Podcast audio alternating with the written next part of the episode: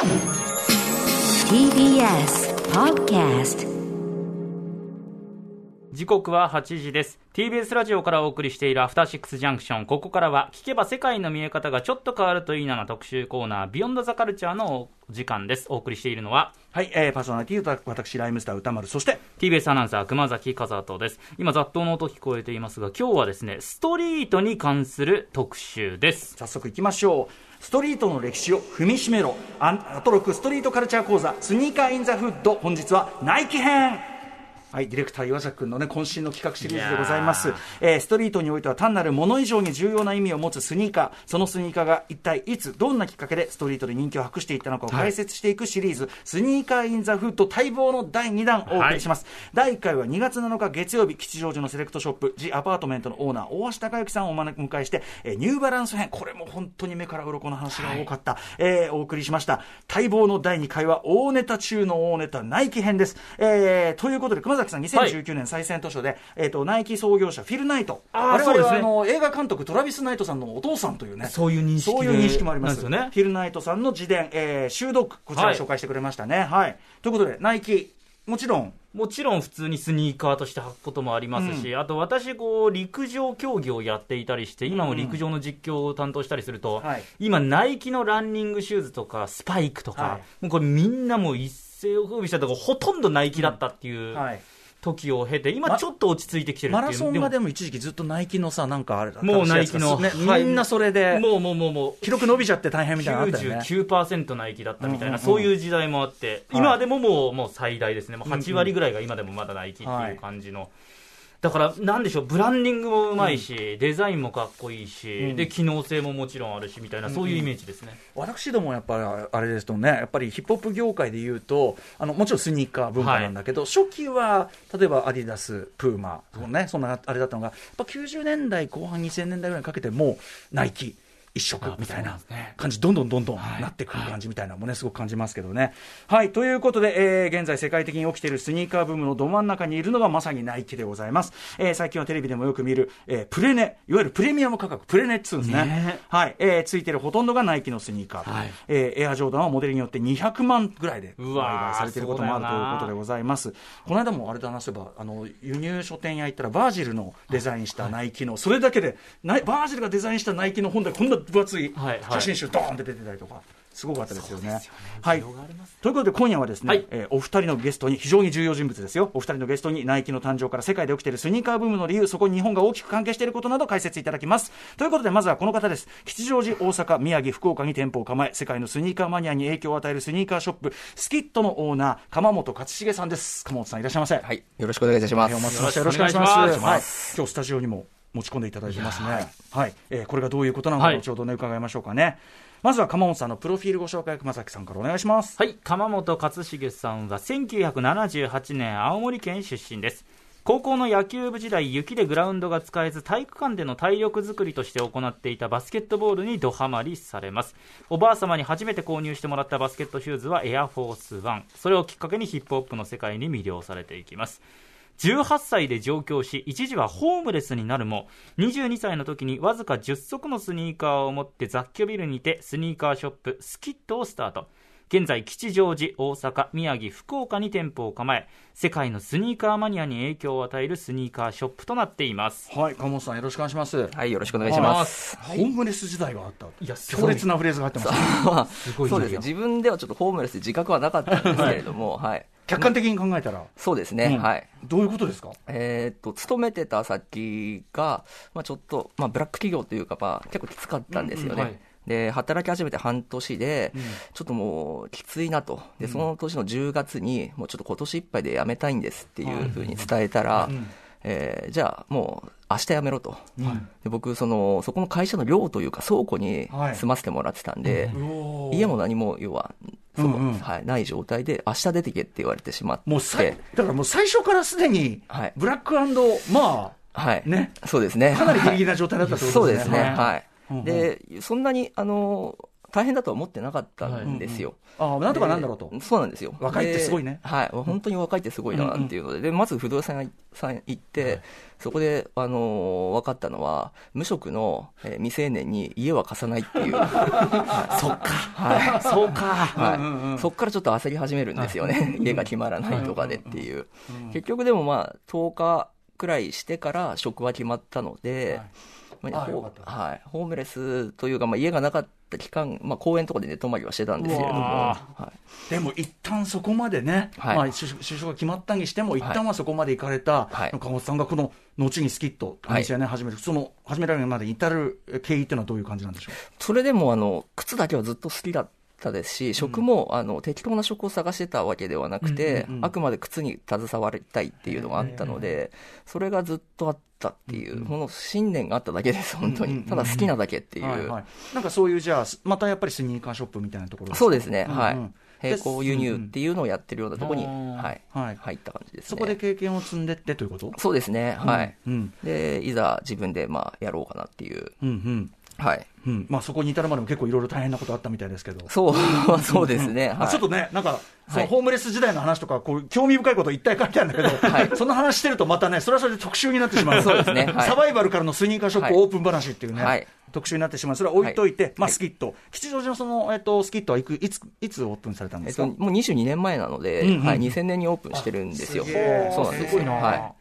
そうか、でもその時期って、もちろんスニーカーね、みんな履いてたし、はい。あれだったけど、はい。今みたいなはい。感じとまた違いますよね。また少し違いますね。うんうん。はい。で、えーまあ、ブームの定かではなかったので、はいはいはいと、まあ、プレネとかそういった言葉も一応あったことはあったんですけれども、どちらかというと、本当に好きな人のための、うんちょっとオタク感があるっていう、はいスニーカー好きっていうと、はいそういうまだそのくらいの時代でしたかね。はいそこから始めて、でもはい今やその感じが、まあ、後ほど伺いますけど、はい世界的なものにもなってるってこそうでとですよね。すね。はい、つながっていったっていう。うんはい。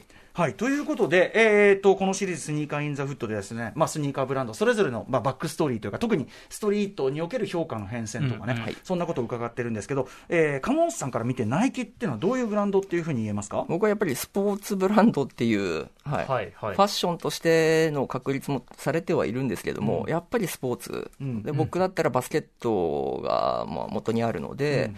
バスケットシューズイコール今、ナイキっていうくらい、でテクノロジーというか、履いて実際にいいものもナイキのバスケットシューズだったりまあ、す要するに機るので。能性、スポーツシューズとしての機能性というのは、まずはもう絶対のベースにあると。ナイキイコールもスポーツメーカーっていう、うんうんうん。それが僕の中での一番の印象です。なるほど、はい。でも一方で、ナイキって、はい。ナイキほど、はい。なんていうのかな、イメージがいいっていうか、はいはいはい。まあ、ファッショナブルというかな、はい。はい。いけてる感、はい。他のもちろんスニーカーもいけてる感あるけど、はい。はいまあ、代表格じゃないですか。そうですね。はい。うん。この感じっていうのは、はい、それはやっぱりナイキが打ち出す広告に、あのーそはい、それが一番影響してるんじゃないかなと僕は思ってまそれっす。て結構実は昔からっすよね。そうなんですよねナイキ1980年代ぐらいからそうです、はい。ワイデンケネディっていう会社があってですね、そこがナイキの広告を手掛けてるんですけれども、えそこで手掛けられてる広告がまたこの、いろんな人に刺さる広告を作ってるっていう。うんうんじゃあ、そのスポーツブランドとしてのもちろんベースの高さはあるけど、そのイメージ戦略、広告戦略がもうめちゃくちゃ周到でもあるそうですね、はい。うんうんいうことですかね。あと、やっぱり、なんつうんですかね、日本との関わりが深い。あ、そうですね、はい。まあ、もちろん、あの、はい後ほど出るかもしれないけど、創業自体がね、はい。めちゃくちゃ関わってますよね。そうですね、はい。うんはい、ということで、じゃあちょっとナイキについて、えーナイキの誕生からここまでについて、熊崎さんのお話を伺いたいと思います。はいあこれあの解説ね。はい、アメリカの太平洋側の北部に位置しますオレゴン州で1968年にナイキは設立されました。設立当時の社名はブルーリボンスポーツという名前で当時スタンフォード大学の学生であったフィル・ナイトとオレゴン大学の陸上部でコーチを務めていたビルバウマーマンとビル・バウアーマンの2人によってスタート。日本の鬼塚タイガーにインスパイアされスニーカーを作り始めます。1971年にはコルテッツ。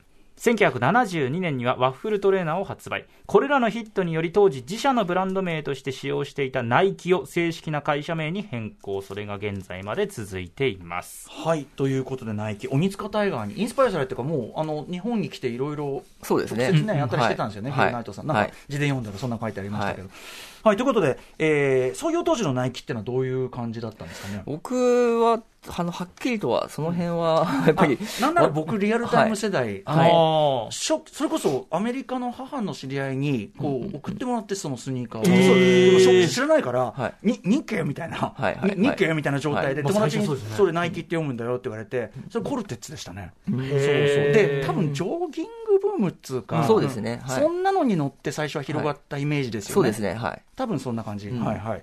まあ初期はそんな感じで、はい、そこからこうナイキどういうふうにこうなっていくという感じなんですかね？80年代に入って、うん。えー、とバスケットシューズの方で、うん。分野でかなりうんあの注目されるようになるんですよね。その頃って他は、例えばアディダスとか先行メーカーいっぱいあるじゃないですか。コンバースのオールスターをバスケットシューズで履いてたりとか、はいそうはい。か、はい、そういう時代なので、他のスニーカーでも圧倒的にそのアディダス、はい。プーマだ、まあ、コンバースそうですね。っていうところがまあ先行してるわけじゃなそでいうですか。すね、はい、そこに対してナイキってどういう立ち位置だったんですか、ナイキは完全に挑戦者っていう感じですよね。スタートはそう。か、はい。そうか、やっぱ新興メーカーそうですね。はいそんな中でこういいど手を打ったわけですか、ナイキは。ナイキあ、そうですね。あの、どちらかというと、うん。えー製品っていうよりもその、契約する選手ですね、バスケットボール選手。そうなんですよね、はい、そこにちょっとこう力を入れてる印象がありました。やっぱりそれはだから、スターに履いてさえもらう、要するにイメージがはい。良ければ絶対に履いてもらえるそうですね。はい。もちろん機能性はあるにしても、はい。うんただそれがその当時の完全なスターではなくて、今後スターになるんじゃないかっていうようそこがうな、まいんだなやっぱブランディングだ的に。し、ナイキのその当時のイメージとも合ってますもんね。そうですね。挑戦者新しい才能うんがはい。ナイキを履いてなるほど上なるほど。がっていくというような、はい。でそれが図に当たったってことなんですか、そうですね。うんうんうん。はい。はい、ということで、えー挑戦達成、そしてチャレンジをしてきたというナイキなんですが、えーちょっと今日ナイキっつってもね、めちゃめちゃ全部話してらんないんで、はい。ちょっと代表的な2つのモデルから歴史を、えー紐解いていきたいと思います。はい。まずは1つ目。公然たる秘密兵器。エアフォースワン。公然たる秘密兵器どういうことだこれ？これなんですか、うん。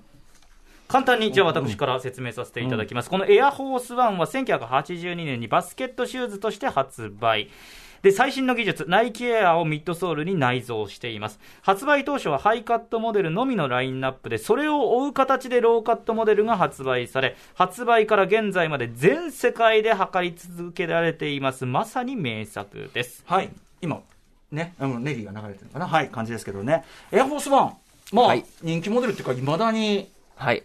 ずーっとある感じしそうですますけど、ね。はい定番ですね。ただこれずっとはなくて、はい一時あの生産終了もしたりとあかー、そうかそうなんですよ。はい。エアーフォースワンっていうと、あの、オールホワイトとか真っ白のエアフォースワンっていうイメージがあるんですけどうんうんうんうんも、あれも90年代、80年代、90年代で、そんなにそれ出てないんですよあね。そうなんですね。そうなんですよ。じゃあ、エアフォースワンの新格化は結構後から行われたというかそうですね。。2000年代が、まあ90年代後半2000年代がそうなんじゃないかなと。最初に出たのっていつ頃なんですか？エアフォース82年なんですよ。早っ。そうなんだそうなんですよ。はい。えー早いんだけど、はいじゃあ人気が出たのはだいぶ後というか。そうですね。はい。なんかこう、きっかけとかあったん当ですか？時、ちなみに日本でも発売されてたんですけれどおも、ーはい日本の80年代のその定価で2万5000っていう、うんうん。ちょっとこう、高いんですよ。はい。そうなんですよ。高い上に、はい。82年だとまだ、はい。そのストリートファッションとしてのスニーカーっていうののブレイクのはるか前だから、そうですね。だからバスケットシューズとしてのうんうんっていうことで2万5000円。ちょっとそれ普通の人履かない、街中で流行るなんてことは広がってい。かないですかメイドインジャャパンのアシックスで1万4000円とかうんうん。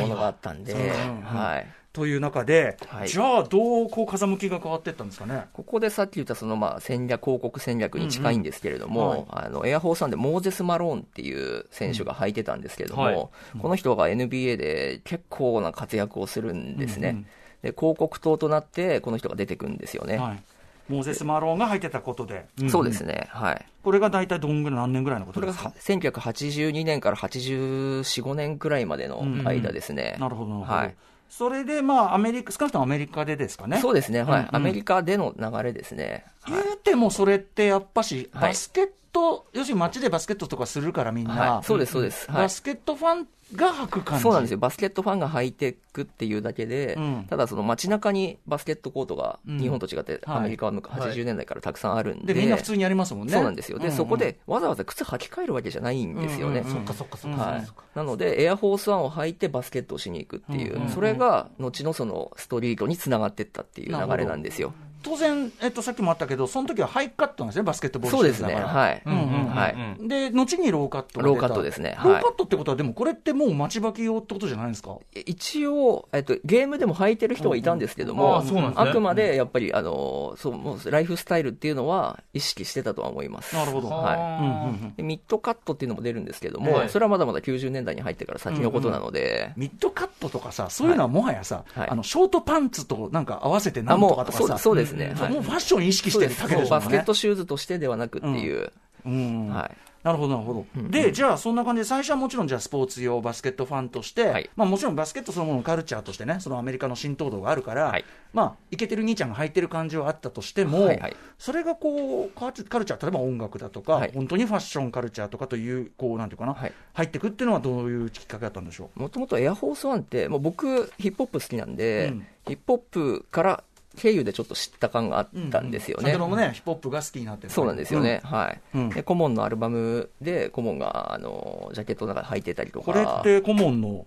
あれですかね、ファーストですね。キャナイボローダラ、はい、あれだ、すごい貧乏くさい、あれでこうやって缶出し出してることで、はいはいはいで、エアフォースワン履いてる。そうですはい。え、でも、あ、その、それまでってそんなでしたっけ？エアフォースワン履いてますみたいなのは。あの本当に一部ですね、ナイキ売りもね、あの、はい。もちろん、ランディベシーがアディダスで、はい。だからなんとかで、ナイキはあれだっけ？えっと、あれだっけ？あのーごめんなさい。フェビリーだっけ？とかね。はいはい。うんそのぐらいの感じで、そんなね、はい。みんなが履いてるって感じじゃなかったですよそうです。ね、はい、まあ、でも、89年ぐらいになると、なんか結構、80年代末になるとみんな履いてるようなあ感じちょっとあの例えばレコードジャケットで見ても、はい。ちょくちょく履き始めてはいるんですよね。Do the Right Sing とか、ああいうそうですね。感じでね、はいあったりするけど、はいはいまあでもそんな感じ。そうですね。んポップカルチャー、はい。はい。これもなんかそういう、こう、そうなっていく順番で僕はそうだと思ってたんですけれども、いざその僕19の時にアメリカ行ってるんですけど、はい。そこで見たのは全く違ったんですよ。もうみんなの履き方が、そうなんですよね、あの勝手なそのカルチャーシューズだと思ってたんですけはど、もう当たり前にみんなが履いてて、定番。はい。うん。で向こうでちょっとお世話になったこう靴屋さんのバックルームにいた時に、はい。あの小学生に入る子供が、あの明日から学校だからって言ってエアフォースワン買ってもらったりとか、へー。あそこまで浸透してるんですね。そうなんですよ、はい、とか、まあ、ある意味でも、その、なんていうかな、みん、要するにいけてないわけじゃなくて定番だからって、はい。はい。まあみんな履いて間違いないはい。やつみたいな、はい。そんな感じですかね。そうなんですよね。それを、例えばその JG だったりとか、うん。ファットジョーだったりとか、ん。当時成功してるラッパーの人が、うん。その真っ白のエアフォースワンをみんなが買えるものを自分なりに履きこなしてるのを,、はあを僕らは見て、それを勝手にそういうものなんだと思い込んじゃったんですよね。そうか。だから、はいある意味、その、君もここに来れるよっていうメッセージとしての白いエアジョーダンってとこもあるんですかね。そうですね。はい。うんはい。同じもん履いてるぜ。でも、はいでも着こなしは、はい。みたいな。そうなんですよ。だから、すごい高級な車に乗って、うんうん。で、それでもエアフォースの真っ白を履いてるっていう、それが心はストリートだぜ。はい、それが逆にかっこよかったんですよね、うんうんうん。それあの、アメリカの人に聞いても、同じこと言ってました、あれがかっこよかったっていう、でちょっと抜いてるかっこよさっつうかな、はい。なんかね。さっき言ったように、本当に自分はこれだけ売れても、やっぱり自分の地元は忘れてない的な感じのうんうんうん、それがあるんですようんうんうんね。やっぱ地元的なことがは、い。エアフォースに込められてるんだ。はなるほど、そうなんだ。い。これはやっぱ現地感行かないと分かんないところそうですね、はい。へー。でもまあ、形といい、まあ、機能というか履き心地といい、まあ、間違いないし、どそうなんですよね。どんな服にももマジ合うもんね。はい。うん。本当に。どどんな人が履いても、それの、その人のスタイルになるんで、うんうん。だからもう本当普遍的なもので、僕、キングオブスニーカーは僕はエアフォースワンだと思ってるんで、そうか。まあそうですね。ドレッシーに合わせたっていいしさ、はい。めっちゃ高いもんと合わせてもいいし、はい。別に T シャツと半ズボンでもいいし、はい最強ですね。はい、だからここまで来るのに何かがあったわけではないんですよ。むしろじ、もう本当に、はい。なんていうかな、デザインの良さと、機能性の高さと、はい余計なことしてないですもんね。そうなんですよ。そこだよね、はいだからさ、逆にさ、そのデザイン、なんていうの、色とか変えたりさ、いろんなことしても、うんデザインがもうはいシンプルだから、はい間違いないからで遊べるし。いろんなことをしても結局、あの、オールホワイトとかオールブラックのエアフォースワンはちゃんとナイキ出し続けてるんで、うんうんうんうんやっぱりそこも、定番がね。そうですね。はい。今、ちょっとエアフォースワン欲しくなっちゃいますけどね。確かに。はい。えー、そしてもう一つのモデルいきましょう。スターの誕生エアジョーダンはい。エアジョーダン、もちろんね、あの、はいもう、なんていうかな、スニーカー人気のもう代名詞的なね、えーものでありますが、ということで、えっ、と、まずエアジョーダンどういう靴なのか説明しておきましょはいモデルの説明です。マイケル・ジョーダンと独占契約を結んだナイキはマイケル・ジョーダン専用のモデルを制作。1984年 NBA 公式戦でマイケル・ジョーダンが初めて着用したのがシカゴブルズのチームカラーを象徴する赤黒の配色だった。白の面積が一定以上あるシューズを使用するという当時の NBA の規定により NBA からエアジョーダン1の使用を禁じられていたためナイキが肩代わりする形で試合ごとにおよそ5000ドルの罰金を払い続けるという PR をしマイケル・ジョーダンとともに一気に世界に知られるモデルとなったと言われていますう。が、ですよね、これね。ねと言われています。いますえ、ちょっと待って、すごく有名なエピソードな気もしますけどはいも、、そうですね。はい。違うん？ジョーダン、エアジョーダン1、当時85年とかのこの頃のものって結構いろんな逸話があるんですけれども、ええええ。それが一人歩きして、で僕、結構いろいろ調べたんですよね。で、ええ。25年くらいこの靴屋をやってて、はい。いろいろ見てきた中で、あれこれ違うんじゃないかなっていうところが結構ありまして、うん。う んへー今日はだからちょっとそこも話そうかなと。あんまりこれね、言われてない話かもしれない。そうですね。はい。だからそもそもジョーダン1が禁止されたっていうことで、えっ、と、ナイキも CM 出してるんですけどはいもうんうん、もともとは、あの、ジョーダン1じゃなくて、ええ。エアシップっていう靴をジョーダン履いてたんですよ。それは。はい、うん。うんそれはあの84年に、えっと、シカゴブルースと契約して、その後ナイキと契約してて、その条件の一つでジョーダンのモデルを出すっていうことだったんですけども、はい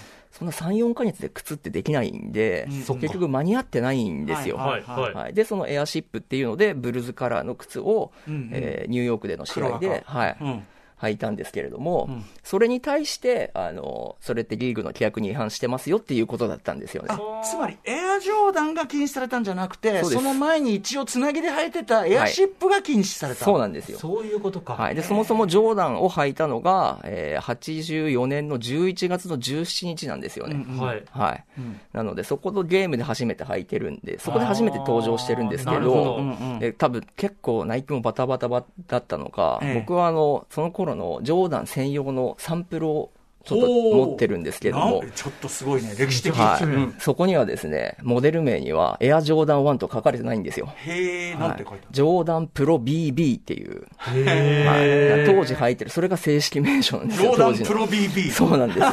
それ今となっちゃめちゃくちゃ貴重じゃないですかそうですね、これ多分持ってる人がいないので。てかさそれもう博物館ものじゃないあそうですね。だから資料としても、多分このジョーダンプロ BB っていうのも、もしかして今初めて聞く人もたくさんいるかもしれないです。はい。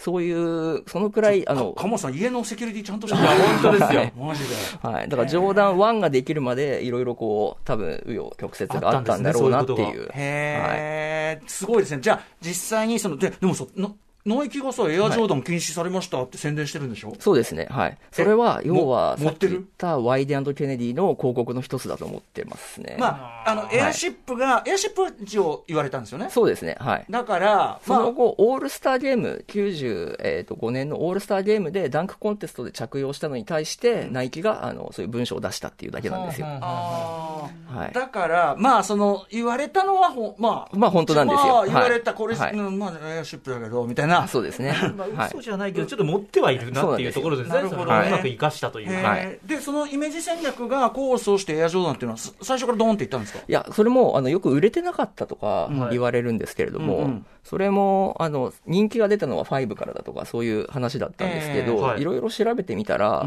ジョーダンって、あの、こう個体1個ずつに、ん。えー製造年、あとその月が書かれてるんですね。うんうんはい。でこれ、僕結構この20年で調べたら、え1985年の1月から12月まで毎月製造されてるんですよ。うんうんうんで最初の出荷5万足だっていうふうに言われてて、ってなると、売れてないものにそんなうん。出すはずがなく、継続して作るわけない数が、数を作りすぎてはい、売れ残ってしまったっていうのが多分事実だろうなと思ってますね。へー。なるほど。その売れてなかった説はということだ、まあ、手には入れやすかった、そんだけバンバン作ってたと、はい。作りすぎちゃう。い一般販売されたのも全部で18色あったんですよ。ああ、な結構、るほど。はい、カラーバリエーションもあそうかって。じゃあ、人気ない曲、色とかもね、当然そうですね。出たりとかはもしてただ。ろうしい。逆にその人気ない色が今となってはレアになってるっていう。ああ、そうか、そうか、あそういうものなのか。はい。今のナイキだったら、そんな作りすぎたら絶じゃない？むしろはい、ちょっとね、そうですね品薄になるぐらいはい狙いますもんね、きっとね。そうか、そうか、そうか。そういう、じゃあ、でも通説が意外と違うぞと、エアジョーダンに関しては。そうですね。僕はいろいろ調べて結果そうだということですね。なるほど、はいなるほど。はい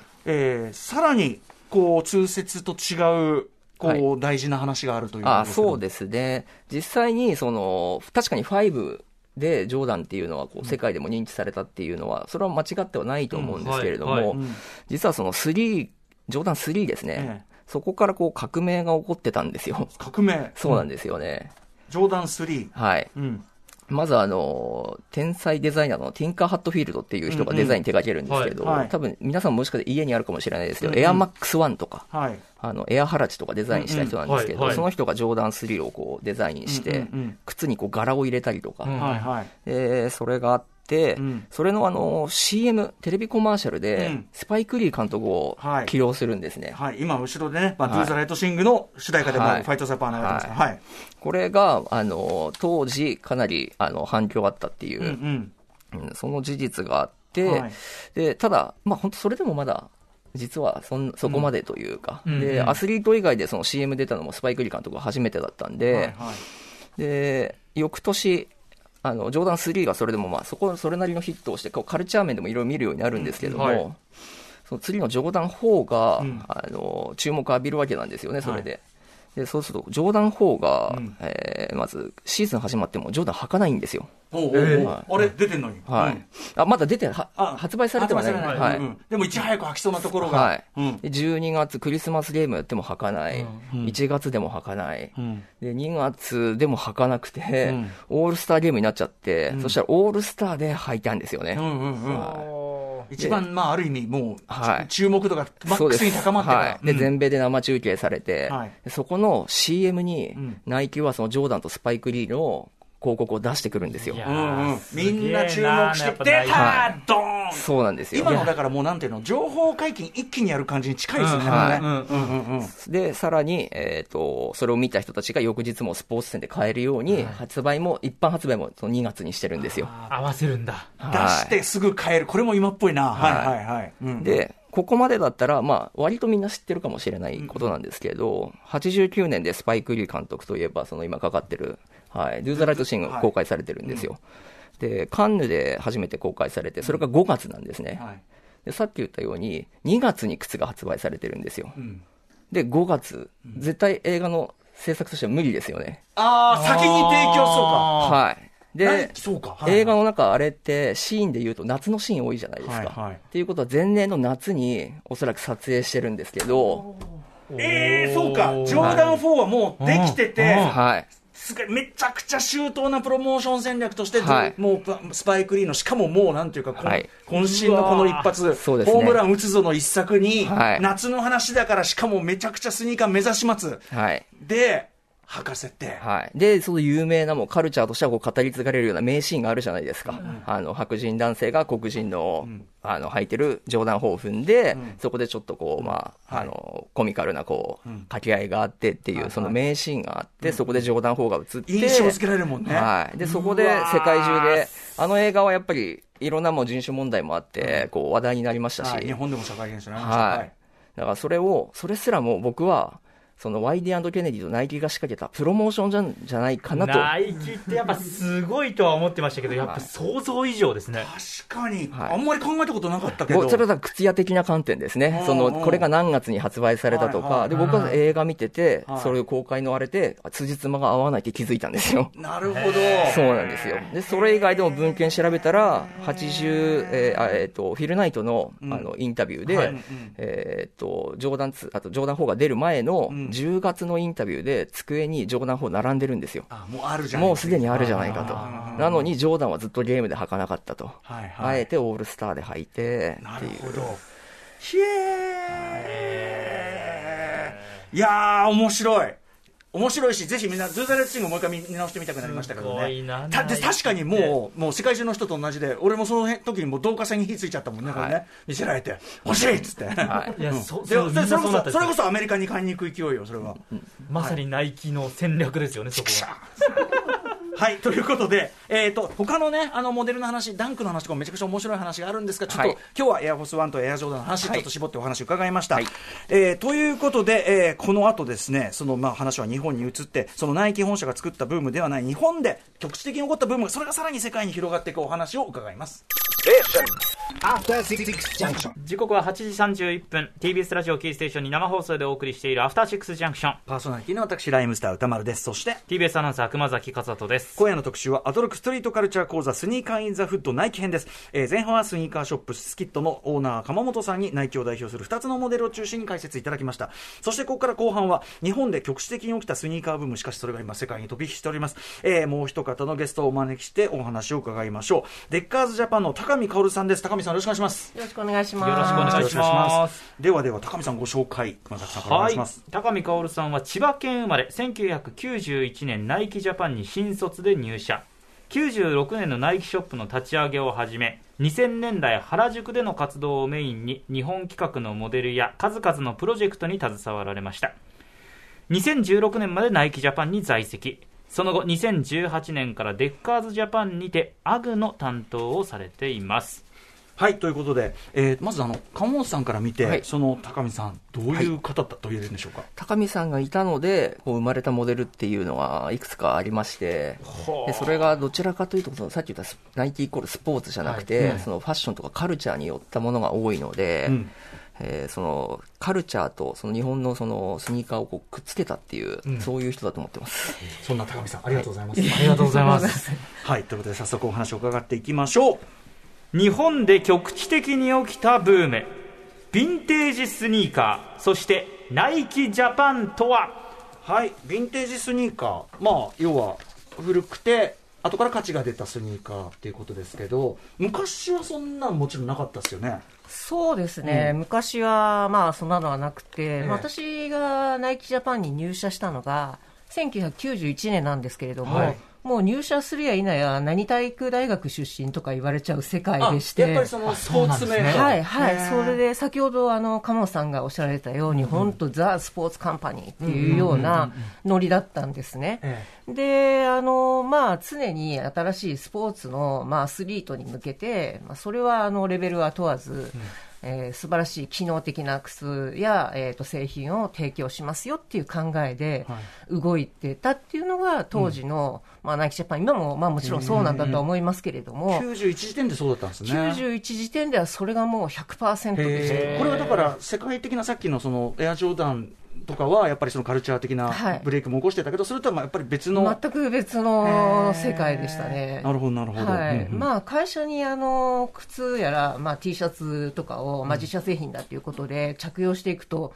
何やってんだって怒られちゃうぐらいで。あの通常の会社勤務じゃないけど、ちゃんとした格好してそうな。そうなんですよ。襟付きじゃないだろうみたいな。何スニーカー走ってきてんの走ってもないのにランニングシューズ履いてきたみたいな世界で。ああ、そう、硬い感じ硬い感じでしたね。はい。まあ、ところが一方で、まあ、日本は、あの、もったいないみ文化みたいなのがありまして、で、古着屋さんとかっていうのも、まあ、その頃からかなり、まあ、認知はされてまして、はい。そこに合わせる新しい靴だとおかしいので、古い靴っていうのも売ってたんですね。あの、ヴィンテージデニムというかな、そういうものも、ねはい、そういうものに合わせるものとして、最新のなんかパキパキの靴だとちょっとおかしいのはいで確かに。うんそれに合わせるその年代の風のスニーカーっていうものが売られてたっていうのは、あの事実としてありましたね。日本人の、まあ、その、もったいない精神もそうだし、まあ、アーカイブ好きっね。そうですね、なんかね、古いものがいいみたいなところが骨董好きっていう感じですかね。はい。そういうシーンっていうのは、高見さんはじゃあそういうのあるなと思ってて。そうですね、あるなと思ってたんですけど、それを真似して会社に行くと怒られちゃうっていうパターンですね。ね、でも、会社が誇るね、その、はい、そうなんですよね。ね何なんですかねみんなかっこいいと思って履いてるんですよってそうなんですね。ねそれじゃ、高見さんはちょっと不満だったわね不満でしたね。はいはい。で、えっ、と、それがでもどんどんこう風向き変わっていくきっかけとかあったんですか？そうですね、その私が入社した翌年に、えー、92年なんですけれども、バルセロナオリンピックがありまして、はいそれがオリンピックっていうのは、まあ、夏やるじゃないですか、うんはい。夏の開催で、でそこで、えっと、バルセロナでドリームチーム、えっと USA バスケットボールのドリームチームがわっと出てきたんですよね。そうでしたね。はい。でそれでザ・アメリカみたいなものがテレビで放映されると、まあ、夏休みなんで、そこで少年たちが熱狂するみたいな。はいはいだところが。っていきなりさ、なんか、まあ、すごいスポーツ選手が集まってるところに、超人来ちゃったみたいな感じでしたもんね。本当ですよね。アベンジャーズみたいな。何事かって いう。はいはいはい。確かに。じゃあもうキラキラしてて、そうですね。足元にはっていうそういう感じですみんなガン見するっていうような、そこで初めて、まあ、そういったシーンが、まあ、日本人が結構目の当たりにしたのかなっていうふうに思ってます。あと、まあ、当然漫画のスラム、スラムダンクっていつ頃だ？でも大体そのぐらいですか？そのぐらいですね。はいはい。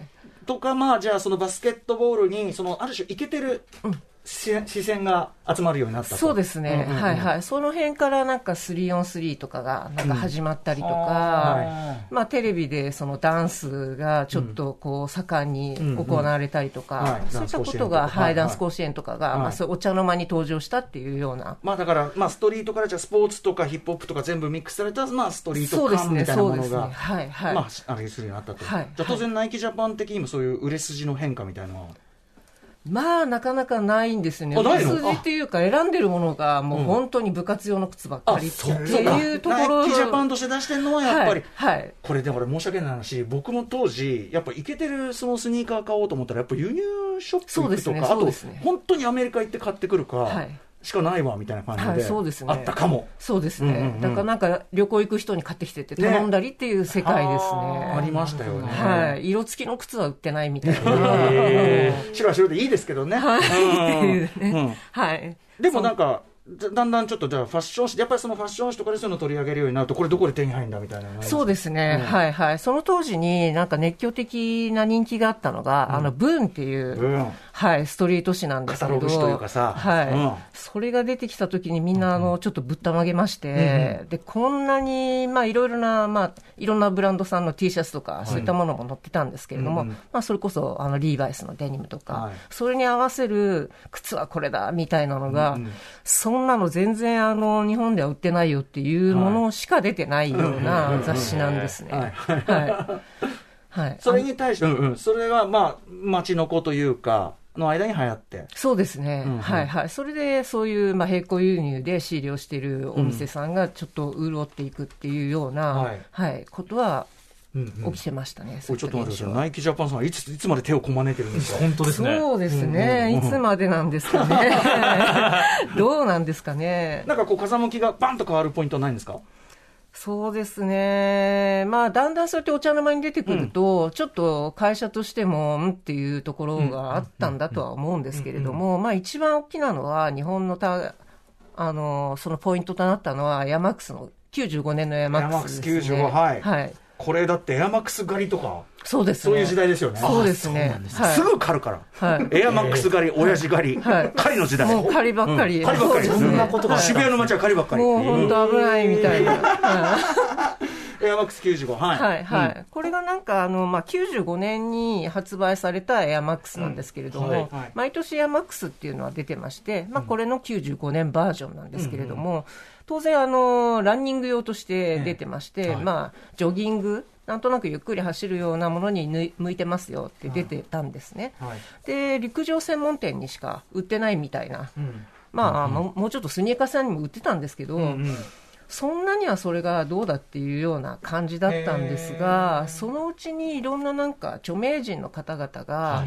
履いたりとかっていう現象が起こりまして、まあ、スタイリストさんが履かせたのかな？そうですね、うん。そんな感じですかね、うんうんでそこでまた皆さんが目にするようになると、時間差でそれが96年にあれはないのかっていう話になってくる96発売が、はい、95年発売が、うん。まあ半年ぐらい遅れて、はい。96年ぐらいにあれどうなったみたいなうん。感じになってくるんですよ、うんうんあの誰々が履いてた靴みたいな感じで。はい。はいでそれがないっていうことになって、まあまあ半年前なんで売り切れて、まあ、当然で良かった話なんですけれども、まあ、そこがちょっとすごくブームっていうような形になったんですね、はい。あれはないのかうんうん。っていう。うん。でその時にえーっとちょうど95年にですね、ナイキジャパンが、えーっと西町祝い今の双日っていう会社の、まあ、昔の名前なんですけれども、はそこの子会社だったのが、えーっと100%ナイキインクの傘下になるんですね。うん傘下になるイコール力を入れていくっていうことになるので、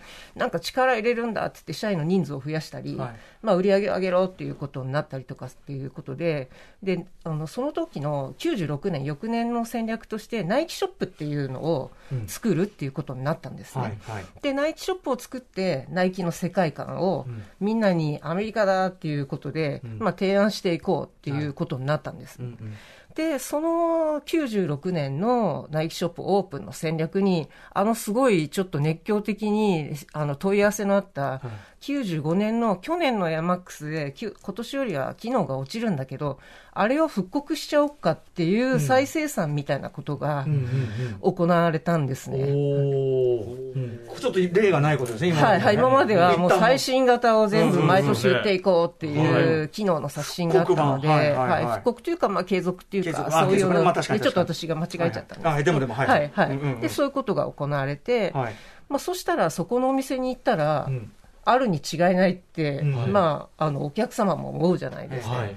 まあ、そうすると、その当時はなんか抽選とかそんなのはなかったので、並んだ順番なんですよ、はい。並んだ順なんで、1か月前ぐらいから人が並んじゃうみたいな、あの、まあ、まあ、なんだろう、スター・ウォーズ久々公開でテント張りましたとか、はいそういうので、やはいはいはい。つおはいへえ、はい。1ヶ月前は1すごいヶ月ね。前ぐらいなんですよ。ホームレスですよはいホームレス。はい、そうなんですよ。まあ、かといって、1ヶ月間経って並んでるわけじゃなくて、まあ、隣の人に今日ちょっと見といてみたいな、まだ平和な時代で。まあ、にしてもね、はい、それにしても、はいそういう感じで、なんかちょいちょい最初は新聞紙みたいなのが置いてあったんですけど、まあどんどん、椅子が置いてあって、テントがあって、みたいなことになってくっていうのが、はい。よく行われてましたね。まあ、じゃあ一気にもう、一気にというか、その、その時点で、ああ、これは、これはとんでもないことになってるぞというのがはっきりしたというかね。はい、はい、う。ことですか。はい。はい。高見さん、じゃあそこで、はい。の時は、その、ナイキのショップの、はい、あその時にナイキショップの営業担当をしてたんですけれどもまあ実際のところ私はあのアパレルの担当だったんですが、あの全国中のナイキショップを4人でやってて、アパレルだとか、シューズだとか言ってる場合じゃないみたいな、なんか手の空いた人がそれをやれみたいな感じで、ずっとそのショップオープンについて、まあやり続けるっていう。さすがナイキジャパンも、これはもう要するに若い人に、はい。要するに運動靴じゃなく、はい。売れんなということがまあまあまあ、う。そうなんだとは思いますね。うんうんうんはい。はい。で、まあじゃあエアモックス、まあ、はい95を中心にしたブームがドーンときましたと。はい。はい。その山っていうのはどうですか？いつまで続いたんですかこれ？それが96年にナイキショップがオープンして、97年にはもういきなり失速していくっていう、な長くねはい、結構早い段階で、はい、でもね、その後も残っていくわけだけど、どういうこう、その間あったんでしょうかね？残ってくる？あの、あの。まあ、ナイキのイメブランドイメージというか、はい。い、けてる感とかっていうのは続いていくわけで、一旦落ちたけど、はい。その後何があったの？か。あ一旦落ちて、今度はやっぱりそうやって普段履きとかにうつつを抜かしてるからこういうことになるんだみたいなことになって、あそういう反省はいはい、うんうん。やっぱりアスリートのためにやるんだみたいな、そんな質実合憲なの？はいはい写はい、写そうなそうなんですよ、そうはい、それでアスリートのためにやんなかったからこうなった、うんもう反省しろっていうことになって、それでですね、まああのーそれを筆頭とするアルファプロジェクトっていうのが出てくるんですね。これがいろんな最新機能を持った商品を提供していきますよっていうのがはい。グローバル主導で98年ぐらいからうん。行われるんですけれども、え。それとは、えっと逆に、まあ、そうは言っても、うんこの一大ブームで知ってくれた方もいるので、でまあ、その人たちはどうするんですかっていうのもちょっと脈々と小さいところで粛々とやってまして、はいはいでそのあたりから、まあ、ちょっと日本は特殊だから、なんか日本企画みたいので、少し日本のやりたいように勝手にやっていいよみたいなのも出てきたんですね。はいで高見さんまさにそこに。いや、えっとね、最初はそこにはいないんですけれども、そのうちに、あのーやっぱりちょっと自分たちだけでやったら、それが押し付けがましいっていうことになって、で、いろんなちょっとストリートの意見を聞こうみたいな部署ができたんですよ。ストリートカルチャーやっぱそのね、インフはい今でいうインフルエンサそうですね。ーが重要ですもんね。はいはい。で、それはどこにいるんだみたいので、ショップ店員なのか、い。クラブなのかみたいので、やたらとぐるぐる歩き回る人がええ。現れまして、ん？どういうこと？ぐるぐる歩いて、それでこれかっこいいと思うとか聞くんですよ。え？街のイケてる人に？はい。調査をしてくるんですか、はい。はい、まず誰が聞いてんのってクラブに聞きに行くみたいなとこから始まって、マジっすか？じゃああの人今度何曜日に連れてきてみたいなことをやって、その人をこれかっこいいと思うどう思うみたいなのを聞いたりとか、市場調査を本当に街のイケてる人に直接取材しはい聞いてたんです。そっか今今 SNS 上とかでやることを、ではい。それそれ何年ぐらいのことですか？それが99年とかですかね。ククラブだの。8年ぐらいから。クラブとか、はいはいはい。まあ、ショップ裏腹とかそうです、行ったりしそうです、そうでてす。はい、はい。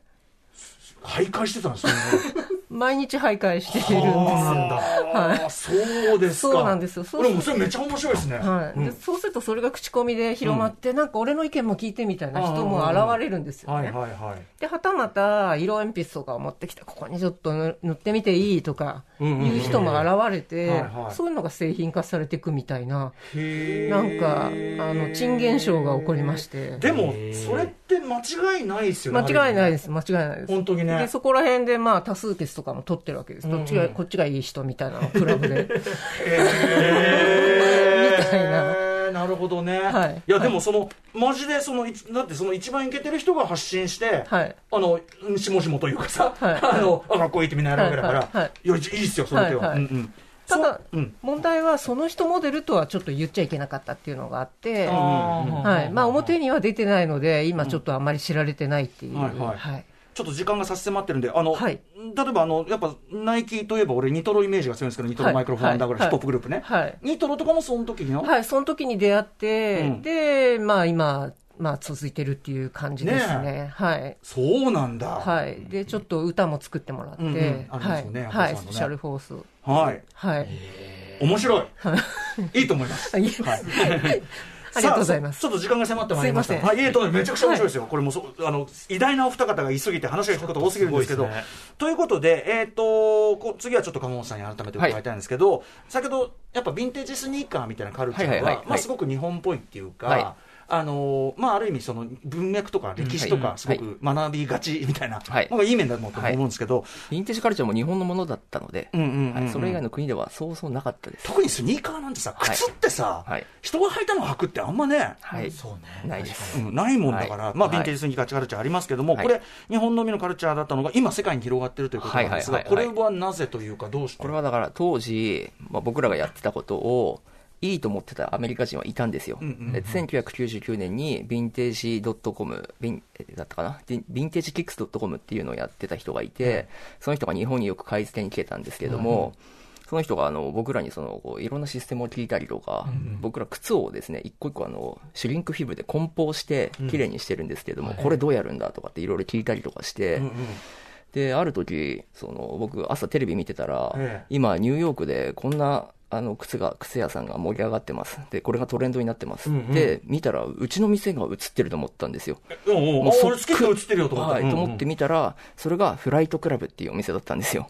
じゃあほぼ丸ばかりそう、そうですね。ただ、まあ僕らがいいと思ったものを、向こうが、これはアメリカでもいけると思って、持ってって、スタートしたのがフライトクラブだったんですよ。えでじゃあ、その来て、いろいろ聞いてたのを、はい。まあもちろんすごいか買い付けとして来てて買ってたんですけども、何回か来るうちにそういうふうにこう聞いて、で、どういうふうにやってんのっていう話で、こういうふうにやって靴入ってきてんだよ。日本的な感覚で言うとさ、いや、はい。やってもいいけど、筋を通せや、みたいな 感まあじがあるだから国もあれも違うんでっていうので多分やったんでしょうけれども、それがだから2005年にフライトクラブがオープンして、うんうんうん。で、フライトクラブが、まあ、有名になるんですよね、ものすごい。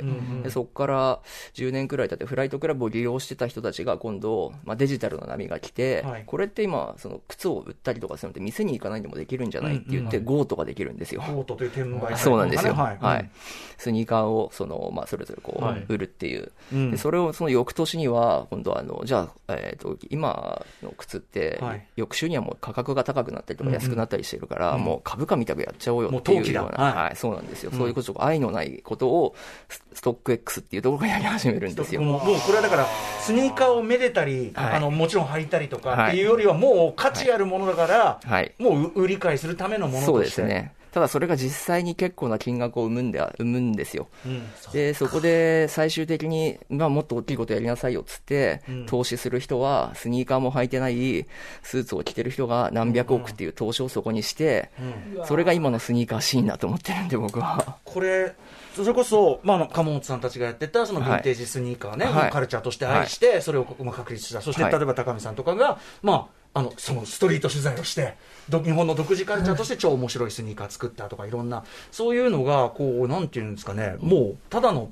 種はい。の世界になっちゃってるって、いやーこれ、お二人どう、どうお感じなんですか？例えば高見さんどうお感じですか？まあ、す寂しいですよね。ううんん。やっぱり、うんはい。やっぱり履いてなんぼっていうのがありますからね。うんうんうんうんうんあとなんかもちろんビジネスなんだけど、すごいなんかワクワクする、はい。こうカルチャーをおはい作りになったなって感じがお話伺っててあったんですけど、えなんかね、えはい。つまんねえのつまんないじ感じに、うん。はい。はいですよね。うん。結果だから、あの、発売されて、残ってるイコール売れてないとか、うんうんはい。これはいくらしか値段がついてないから人気がないっていう、今、はい、そういうふうになっちゃったんですよ。本当はさ、スニーカーそういうことじゃなくない？そうですね。お俺は好きならそれでもいいしさ、別にさ。ただ、今メインの層がそうであって、そういう人たち、こう、ハイプ好きというか、ダンクとかだけが好き、ジョーダンだけが好きっていう人えで、ただ、あの、実際にそれに気づいてる人たちもたくさんいるんですよ。うん、こん。なん虚しいと。はい。うんうんうん。その人たちが、ほどあの、それでもやっぱり同じスニーカー好きにくくられちゃうんで、うんうん。その人たちが、はい、そこにこう、ちょっとこう、嫌にならずにうん続けてってくれる、ススニーカーが好きでいて続け、あの、いてる、いればいいなとは思ってるんですけれども、うんうんねえ、はいまあでもだからこそね、スキットとかがまたね、はい発信していくというかね。そうですね。いはい。僕らだけじゃなくても、ミタスニーカーズとか、アトモスとか、こう、ナイキの靴、こう、ちゃんと販売してるいい店たくさんあるんで、ぜひそういうとこもね、利用してほしいなと。うん。はい。いや、でもその丸パクリの話は腹立たしいね、なんか ね。なんかさ、インスパイアされるならいいけどさ、はいはい丸パクはやめろやって話まあ。そこから向こうの方が大きくなっちゃいましたから。いやー、なんだかな言ってしまいはい、ということで、でもめちゃくちゃ面白かったですし、なんかまた、あの、なんかスニーカーおよびナイキ、あの、なんかまた、はまた好きになりましたという感じです。はい。えー、ということでお時間来てしまいました。最後に、じゃあ、鴨本さんと高見さんからお話を、あの、お知らせ事などあればお願いします。鴨本さん、まず。あ、僕は、はい、あのースニーカーたくさん、いろんなところで買ってくださいっていう、はい、それだけではい大丈夫です。スキットはじめね。はいえー、そして高見さん。あ私は、えっとそうやってハイプだけに、えっととどまらずにいろんなものを見ていただきたいなっていうのが、まあ、スニーカーに対しての思いですね、うんはいうん私の今アグ、あのーいるアグっていうブランドも、まあ、ブーツのイメージが強いんですけれども、3、4年前からスニーカーに力入れてまして、そういったなんか新しいブランドもたくさんありますので、はいそこに目を向けていただければ嬉しいなと思ってます。アグのスニーカー履き心地とか気気になるな。ああ、なかなか。か、はい。あの、羊のようなふわふわした感じですね。アグならではのはい、はい、はい。ちょっとトライしてみます。はい、はい、ぜひぜひ。はい。ということで、えー本日、アトロックストリートカルチャー講座、スニーカーインザフッド第2弾、大ネタ中の大ネタ、ナイキ編お送りしました。でも、ナイキもね、他のダンクの話とかもいろいろしてるから、またね、マモさんよろしくお願いします。はい、よろしくお願いします。えーゲストは、スキットのオーナー、鎌本さん、デッカーズジャパンの高見さん、ありがとうございました。ありがとうございますありがとうございま。した。Junction.